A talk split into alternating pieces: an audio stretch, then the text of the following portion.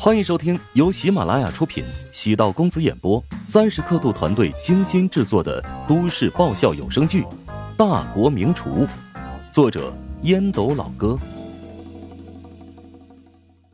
第九百一十七集。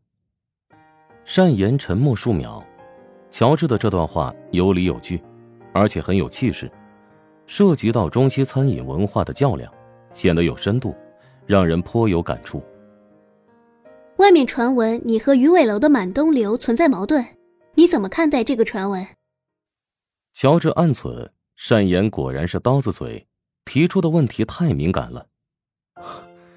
第一呢，这不是传闻，而是事实。他各种阻挠乔帮主进入燕京，原因的话我就不细说了，说出来我都觉得替他丢人。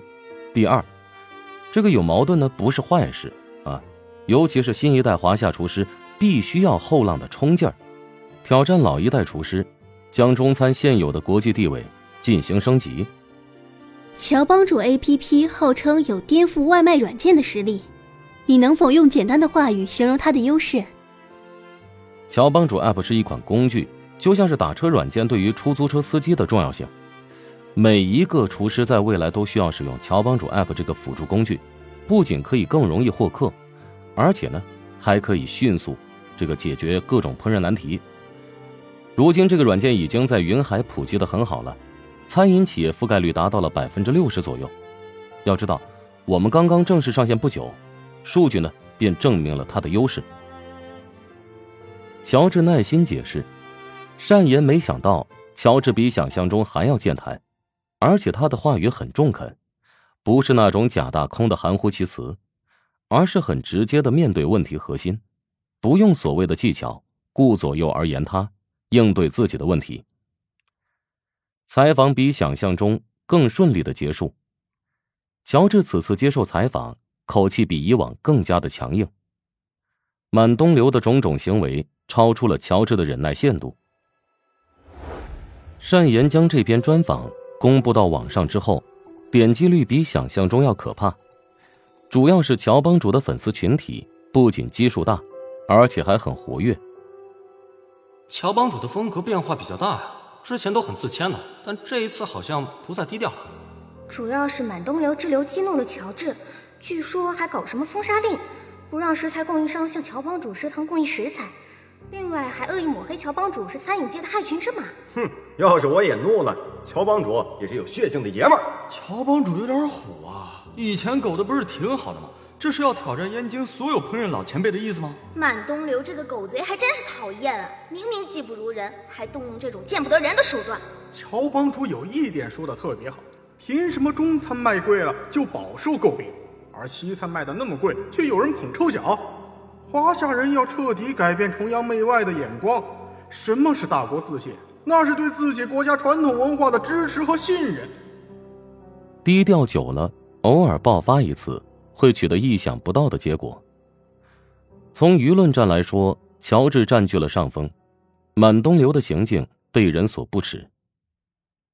梅玲看到这段视频，给乔治打了个电话：“怎么这次采访风格大变了？”“我只是实话实说而已。”“这个视频发出去，等于将自己推到了燕京烹饪圈子对立面。”“嗨，如果我表现的卑躬屈膝，像是一个乞丐一样。”祈求讨好那些人，燕京烹饪圈子难道他们就会站到我这边吗？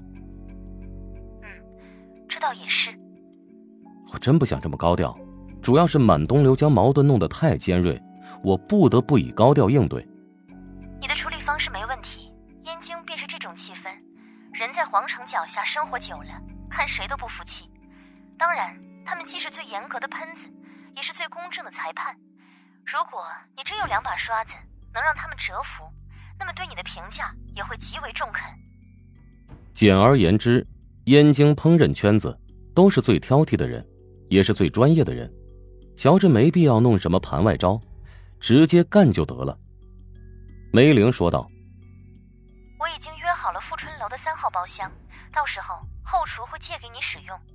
至于你要什么样的食材，提前与富春楼那边沟通，他们会帮你准备好食材。”嗯我晚点便会将食材订单交过去。满东流看完了乔治的专访视频，乔治竟然直接点名自己与他的矛盾，他整个人处于暴怒的状态，心里也异常紧张，甚至还有点心虚。乔治即将在富春楼宴请十多名圈内大咖，不仅囊括了顶级烹饪大师，还有享有盛名的美食家。